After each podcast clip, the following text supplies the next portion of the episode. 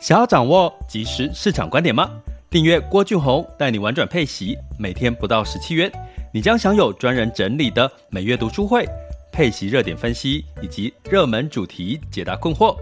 不论你想通过基金、ETF、美股或台股打造你的现金流收入，我们都能为您提供支持。点选资讯栏的订阅链接，了解更多。让我陪你一起投资理财。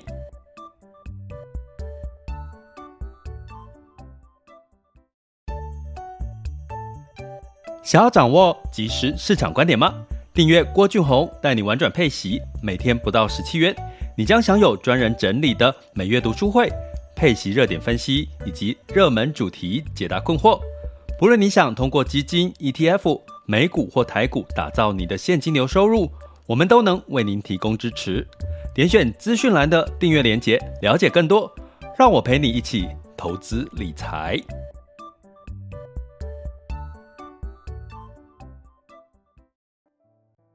各位亲爱的学员以及听友们，大家中午好、下午好、晚上好。今天来到了这个二零二二年的六月二十八日，再过几天就七月份了哈。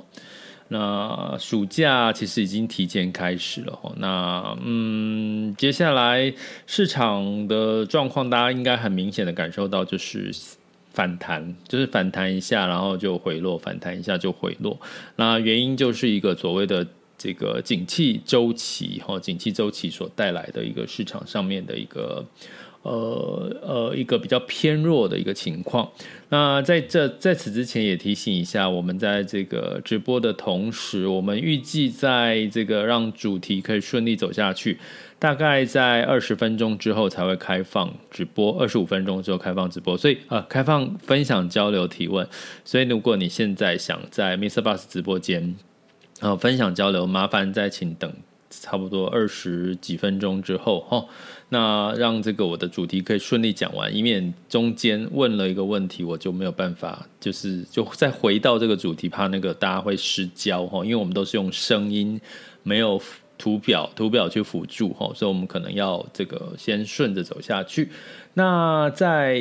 这个呢，近期今天讲的主题呢，听起来好像有点硬吼，急升息对寿险业的资产的影响吼，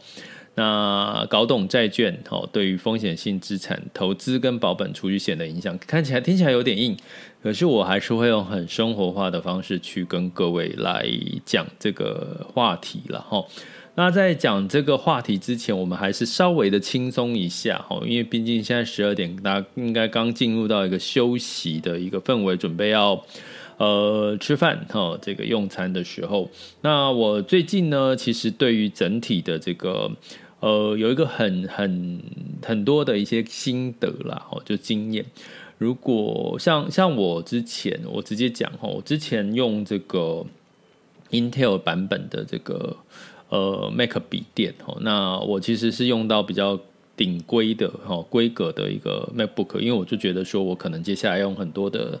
呃，不管是直播或者是录影片哈转档之类的哈，所以我就买到 Intel 比较高的规格哈，那时候是二零一九年的十六寸。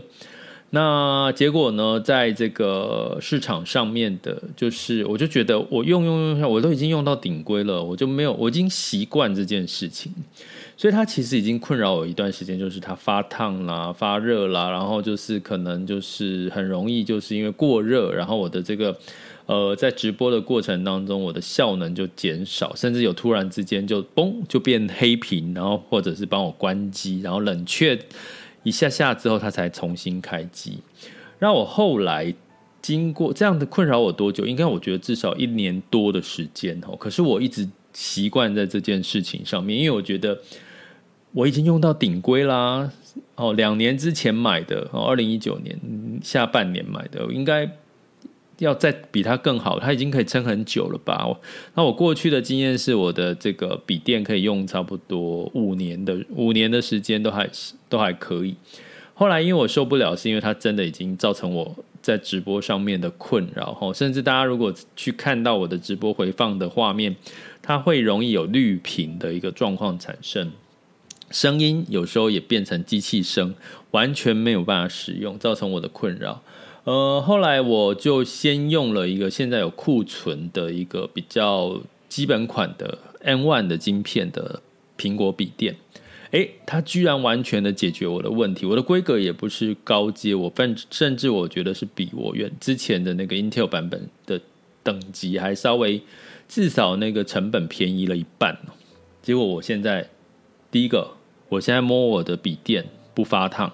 我现在同时开很多的视窗，我同时直播，我同时录下今天的片段。哦，那我就在，然后就就就整个的顺畅很多，完全不用再担心机器的问题。哦，所以这件事情呢，最近给我一个感受，哈，就是说，其实你有没有发现，我们过去常常在我们自以为是、我们已经习惯的这个包袱之下过日子。也就是说，你已经很习惯了被压榨、被工作压榨，或者是你已经很习惯了这些呃所谓的情绪勒索，或者是你已经很习惯觉得，哎呀，就是这样了吗？啊，不就是这样，生活就不就是这样？可是呢，当你受不了，或者是你就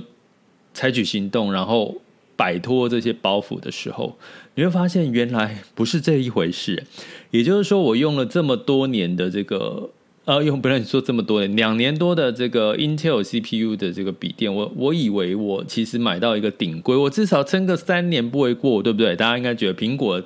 的笔电应该撑个三年四年都不为过，我居然在第二年就出现了很多的问题，我可是我忍受了它快一年哦，因为我就觉得电脑就是会发烫嘛，它这么薄就是会发烫，我一直给它合理的理由，直到我前阵子才发现我的一个。风扇是坏掉了哈，里面风扇是坏掉，所以我就先我没有办法中断嘛，所以我就买了一个现在有库存，它还不是我理想中的规格的笔电，可是它居然解决我所有的问题，然后我就可以持续的做更好品质的录音，或者是准备更完整、更充分的内容给大家，我不用再去担心这个这个笔电过热的这个问题，所以我要跟各位讲。包袱这件事情，真的，如果你现在是有觉得你已经很习惯这几年你很习惯的一些包袱，不管是在工作上面的包袱、生活上面的包袱、经济上面、家庭上面的包袱，诶，你可以试着一件事看看，把这些你可以舍弃掉的包袱，把它丢掉，换一个新的角度，或者是新的方式去面对你未来的这些工作、生活、家庭。经济财富的模式，你会发现哇，真的是哦，那个整个舒坦呐、很顺的感觉，就完全把过去那个包袱就给拿掉了，就就你就觉得那种你就可以继续往前走，往前进步了。这是我。最近在使用笔电上面的一个心得。那回头来看，我们今天讲寿险业，寿险业过去也有一个很大的包袱。它的包袱是什么呢？它的包袱就是过去它卖了很多高利率的保单。也就是说，如果你过去持有哈，比如说呃十几年前买的，可能它的利率二十几年前买，你的利率呢，预定利率哈，预定利率大概可能有四个 percent 左右。四到四点五，甚至五个 percent。哎，你现在如果在座的各位，如果你现在手头上持有一张四个 percent 的利率的保单，你会把它解掉吗？还是就一直放着，让它生这个生生这个利息？我相信聪明的各位一定是会选择不会把它解掉，然后我就是把它持续的持有，然后滚四趴，每一年滚四趴，而且是保本的。可是大家知道。为什么大家愿意会现在愿意持有四趴的储蓄？如果现在推出一个四趴储蓄险保本，我相信一定卖翻天，就跟防疫保单一样卖翻天。为什么？因为它保本。现在银行的利息可能一趴都不到，一年存一年期的定存利息连一趴都不到。通膨哦，大家知道最近的电价哦，说要涨八趴啦，八趴以上哦，电价当然是千度以上的。一般用户会被涨到八趴以上哦，可是，一般的我们一般使用家庭户应该不太容易到千度电力千度哦。所以呢，这个包袱，也就是说，寿险业卖给你一张保单，储蓄险保单，他他说要给你四趴，他就不能，你没有解约，他就一定要给你四趴。这对这对寿险业来讲是一个很大的一个包袱哦。那基本上寿险业为什么可以给你四趴？为什么他可以给你这个？呃保本的这些储蓄险的这个利率呢？是因为过去以来储蓄险它呃就是保险公司它会投资的资产呢，最多的比重其实是债券。其次才是股票，哦，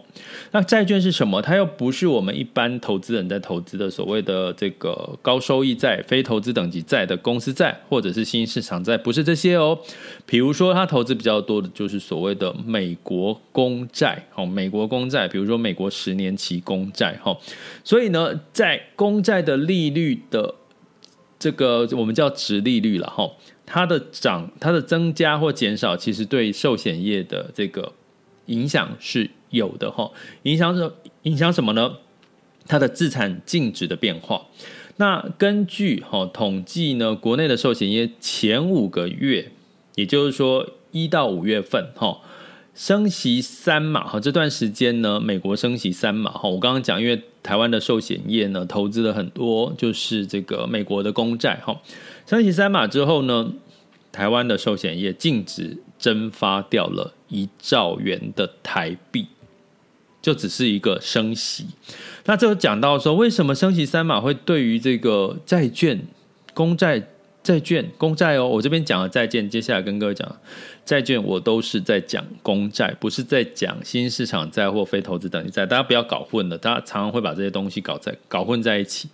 跟利率有关系的主要是公债哈，那所以呢，为什么它会蒸发了一兆呢？关键原因是什么？关键原因是在升息的时候，哦，大家去思考嘛。我今天简单的逻辑就是，我今天把钱放在银行，我升息，我就可以赚到利息了。那我干嘛去买所谓的债券？好，因为我债券呢，我还要持有十年，然后我可能还要。呃，中间还是有波动的风险嘛？对，净值还是有波动的风险，所以债券是公债是跟这个利率是成反比，就是升息，债券价格哦，债券价格会下跌。那债券价格会下跌，可是它的殖利率、它的收益是不是就会增加？好，这个逻辑我不特别解释，好，但是希望大家可以听得懂。好，我们订阅学员应该要听得懂。哦，所以呢，在这个升息的循环，债券的价格。净值是下跌的，所以也因为这样原因，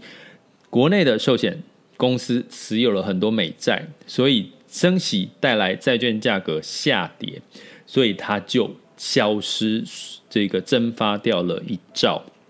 好，那接下来了，前五个月升息三嘛，接下来还会再升息，不是吗？好，还会再升息哈。所以基本上呢，这个债券的这个呃利息的急升息，其实已经带来寿险的这个所谓的这个净值的一个一个蒸发了一兆了哈。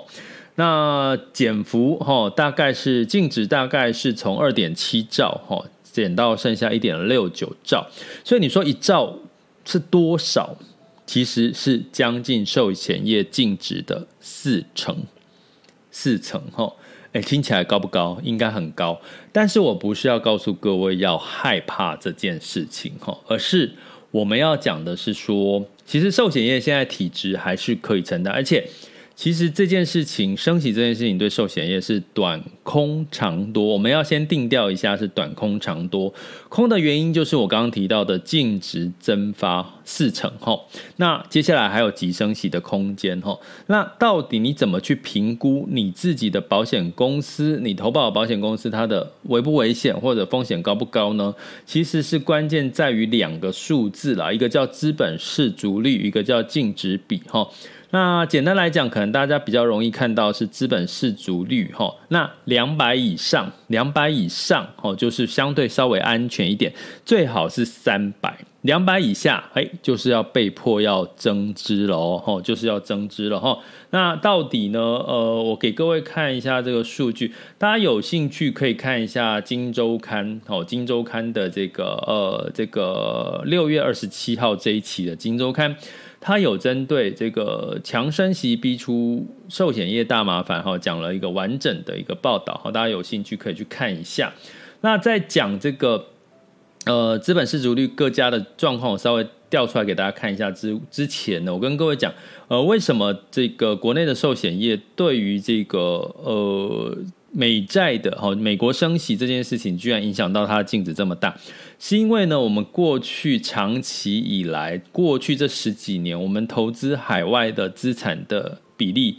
越来越高了哈，甚至比这个国内哦，国内的资产来得高哈。那呃，为什么我们会投资海外资产的这个比例越来越高？原因是因为大家知道嘛，现在国内的利息利率就很低啊，所以随便就是我刚刚跟各位讲，一年期定存利率只有不到一个 percent 嘛哈，所以他要给他的包袱，我刚刚提到他的包袱，如果过去这些老字号的寿险公司，他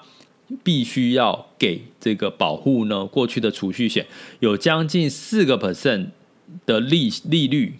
那它要怎么来？他当然要透过海外资产，甚至要冒点风险去投资股票。所以你会看到前两年的这个呃寿险业很风光哦，因为他投资了海外的股票哦，股票部位呢让他赚到了钱。可是今年就两回事了哈，今年呢股票表现。没有很好，对不对？呃，基本上呢，差不多像道琼也有差不多两位数的一个回档，对不对？然后呢，债券因为这个升息，所以带来债券的净值下跌，哈。所以这些因因素都让这个投资海外占比比较高的这个呃这个国内的寿险业呢，就受到了一定的影响。所以呢，在这个部分呢，对于我们来讲，其实也是同样的道理，哈。所以如果你去想一件事情，短期哦，我现在先讲短空长多，哈。短期来看，所有的资产，不管是股票跟这个债券，为什么受到都受到了影响呢？就是因为这个升息所带来的这个净值上面的一些变化哈。那刚提到呢，这些到底对于呃这这个我来看一下这个资本适足率的影响哈，比较。大一点点的，我们来看，其实前几个就是接近两百的哦，加接近两百的，像这个三商美邦、哈新光人寿、哈在宏跟宏泰人寿，还有台银哈，这几个都是不到三百的资本三百趴的这个资本市足率。那这个资料是在这个。这个保险业的公开资讯观测站里面都有哦，这些资讯都是公开透明的。那你也可以从《金周刊》的这一这一期哈，六月二十七号的这一期可以看到所有的完整的报道。那哪一个的资本市足率最高呢？是这个合作金库哦，合作金库了哈。那我们的一些比较老字号的保险公司，像这个南山啊、富邦啊，跟国泰金。都呃，国泰人寿都是在三百多左右上下，哈，上下这样。所以呢，你可以很明显的看到，就是说现在的寿险业有分几个层级。第一个，老字号的包袱比较重，所以它的资本市足率大概都在三百多，哎，还算是安全跟跟稍微可以不用过度担心。可是呢，一些新的没有包袱的哦，我刚刚提到的这个资本适足率最高的，比如说像。合作金库人寿、法巴、哈法国巴黎人寿、安联人寿、康健人寿、友邦人寿、元大人寿，这些都是比较新的这个保险公司哦，所以它的包袱不高，所以它的资本适足率相对也比较高。多高呢？呃，有到五百五哦五百 percent 到一千五百 percent 这么高哈，所以你可以从这边来看呢，你可以很明显的看到。其实，在这个呃，对于如果你现在拥有保本型的储蓄险，如果你是这个比较老字号，但是它是相对来讲比较资本比较大的这个公司呢，就其实就可以哈，这资本市足率还在三百 percent 以上，都还可以稍稍的安心哦。可是如果已经到三百以下，然后甚至两百。两百出头的哦，那这个可能你就要稍稍的哦去呃留意一下，好，这个是呃我们投资储蓄险、保本储蓄险，它的风险是来自于哪里？是来自于保险公司，哦，是来自于保险公司哦，哈。那所以呢，我们从这个角度来看，这个叫短空，那长多是什么？长多就是，当你今天升息的时候，我们持有的旧债，什么叫持有的旧债？就我现在保险公司手头上持有的这些债券，普遍净值都下跌了。可是，当债券会怎么样？持有到期嘛？大家知道，其实保险公司持有债券，它大部分都是机构或或者是险资哈，保险资金都是持有到期，到期呢你就不会有。这个你本金还是会，大家知道借钱的关系嘛？你跟人家借钱到期了，你就钱就要还给人家。所以债券呢，持有到期，基本上你还是没有损失的哦。好，这个是大家要记记得一件事。所以大部分的人投资债券，为什么会说有亏损？因为我们的亏损都是来自于所谓的这个，我们都没有持有到期嘛。哈，所以呢，一般债券持有到期，它是连同本金都还给你哈。所以呢，在这个情况之下。净值的亏损是因为债券的价格往下跌，但是你持有到期的话，它其实还是会把本金完完整整的还给你哈。那所以呢，在长多的部分就是说，如果我本债券到期了，我再去买新的债，我现在债券到期，我再去买新的债，是不是变便宜了？我的新的债是不是就变便宜了？当然是嘛，因为我的债券的净价格就往下跌。我现在再买新的债，是不是就变便宜了？哈，所以长多的意思就是说，对于寿险公司来讲，这个包袱在未来升息的过程当中，它就会慢慢的缓解它的这个那个要给这个。保护高息的一个压力哈，因为我后期买的新的债券就有机会，我买到比较高的值利率哈，我相对来讲，我当然也可以减少了这个部分的一个呃呃给付的压力。或者是甚至在这个未来二零二六年的这个新的这个财报规定准则的规定里面呢，它也会有一个折旧哦，折旧就是用这个利率去折旧折现然后折现这个不细讲然后，但是就简单来讲就是说，其实这个折现率会更高的情况下，那当然对于这个保险公司的负债压力就会更低哈。所以呢，从这件事情我要告诉各位的是。其实啊，债券的市场啊，其实是比股票的市场规模大。对我们一般投资人，你要了解这件事情。升息为什么会对于股市、会对于债市的影响有这么多？是因为大部分的大型机构，或者是像险资，就是寿险资金，他们持有比较多的、比较风险低或者风险低一点，或者是一些保守性的资产，都是来自债券。哈，那所以呢，其实这样的一个影响你。懂了之后，其实呢，你就知道，哎，为什么升息会让这个资金，哦，就是紧缩，其实跟这个债市的一个回流也有关系。也就是说，如果我今天，我举个简单的白话的例子，就是说我今天，哈，如果这个升息带来债券的净值下跌，那不就是最好的买点？所以在这个时候，等到这个升息到了尽头的时候，反而对于保险公司来讲，这些债券、公债，它反而变便宜了，那反而它有机会哈做一个逢低去呃买新债的情况下，它反而就会适度的去呃是就是降低它的一个压力了哈。那当然除了这个。这个债券的净值啦、利率之外，但还有一个是汇率上面的风险也是要考虑的哈。所以呢，现在的这个保险公司的风险其实是比过去来的大了，所以你可能再也不太容易见得到这个所谓的保本保固定利率的储蓄险了。现在比较会是变动利率的储蓄险，也就是说，它跟着市场的利率在。调高你的这个呃保单利率，或者是调降你的保单的宣告利率哈，那这对于保险公司相对来讲当然是比较安全，可是对我们投资人来讲呢，就就是你可能哦买到保本的储蓄险，可是你的利率可能还是抗不了通膨，所以建议大家在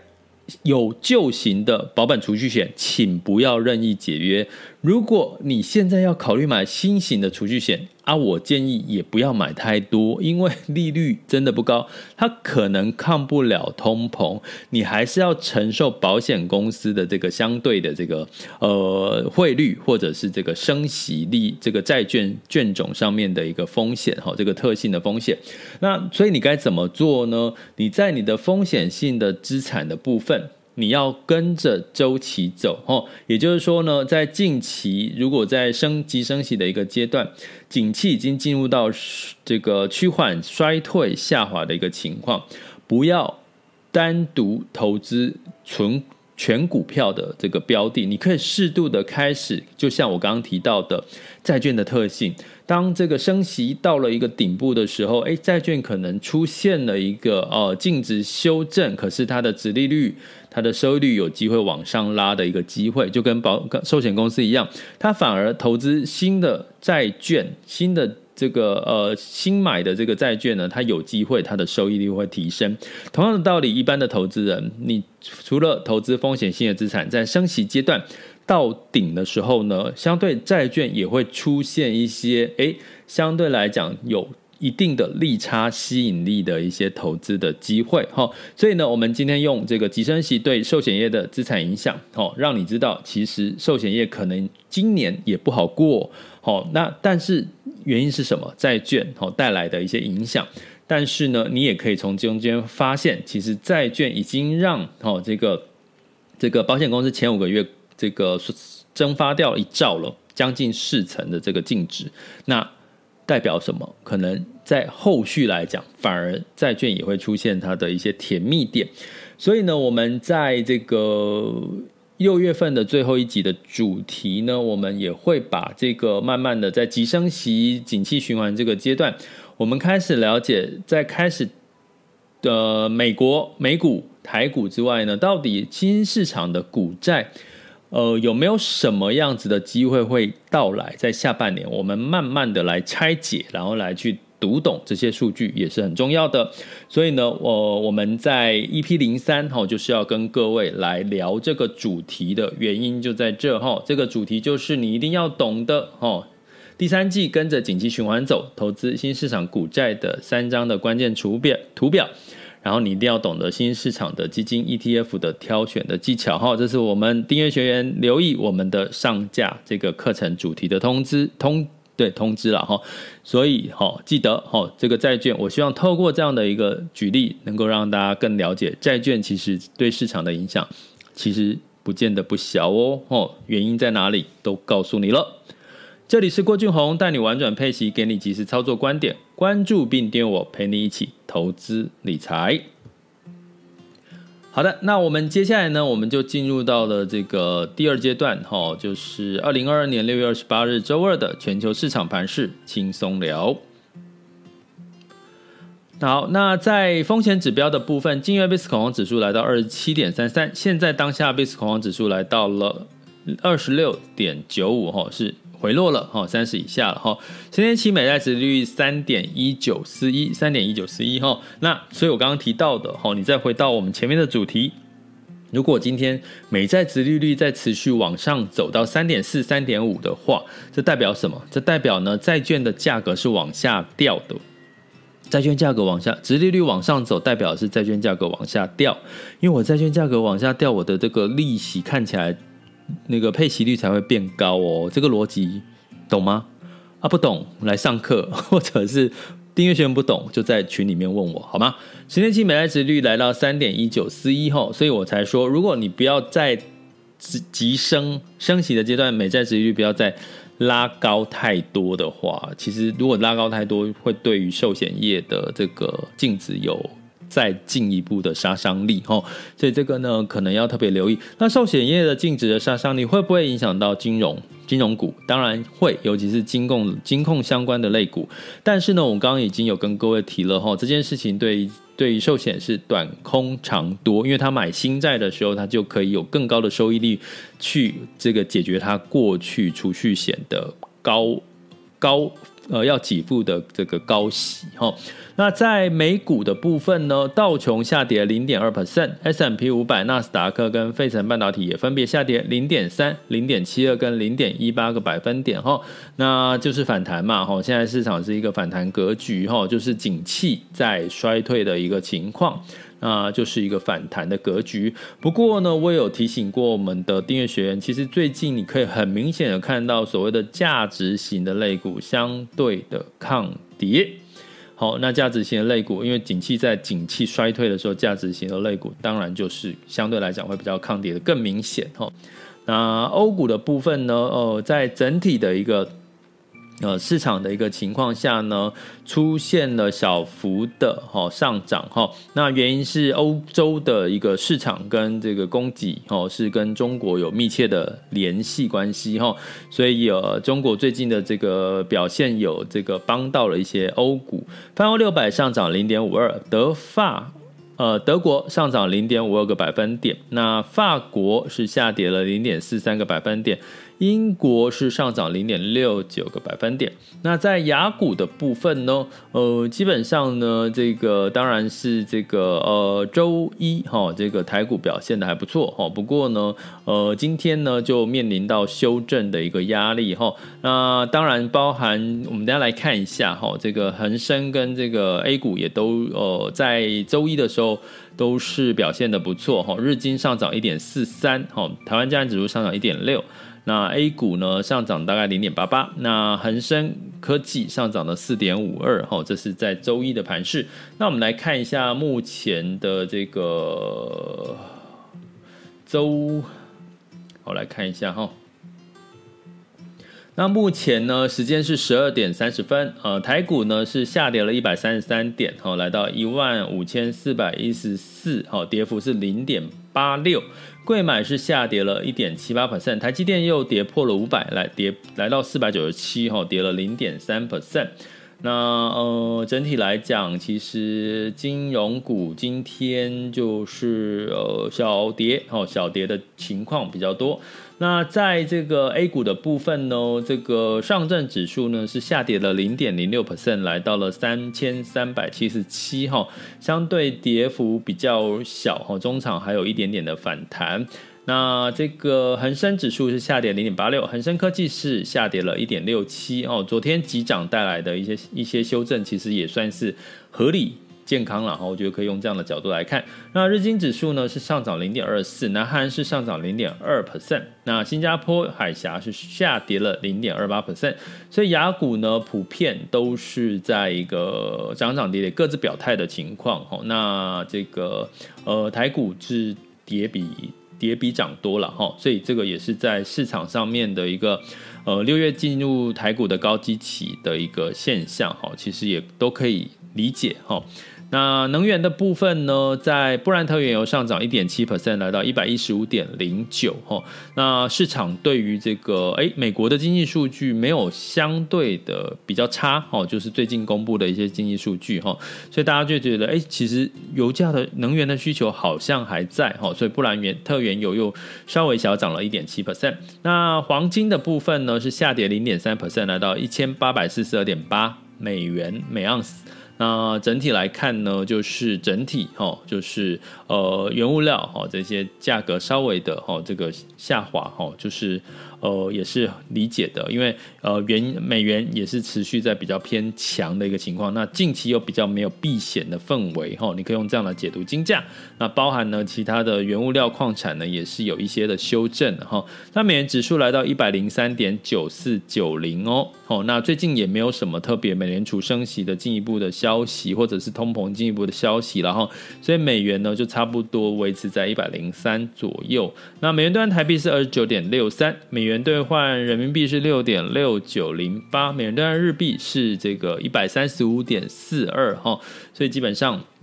没有太大的变化哈，也所以也呃就是你估计接下来有什么太大的变化，应该要到七月的利率会议之前了哈，七月利率会议，毕竟现在是六月底嘛哈，所以可能最近大家可以稍微喘口气哈，不会市场不会有什么大涨大跌的。一些消息面的一些利空资讯的发生了哈，好，这里是郭俊宏带你玩转配息，给你及时操作观点，关注并订阅我，陪你一起投资理财，我们下集见，拜拜。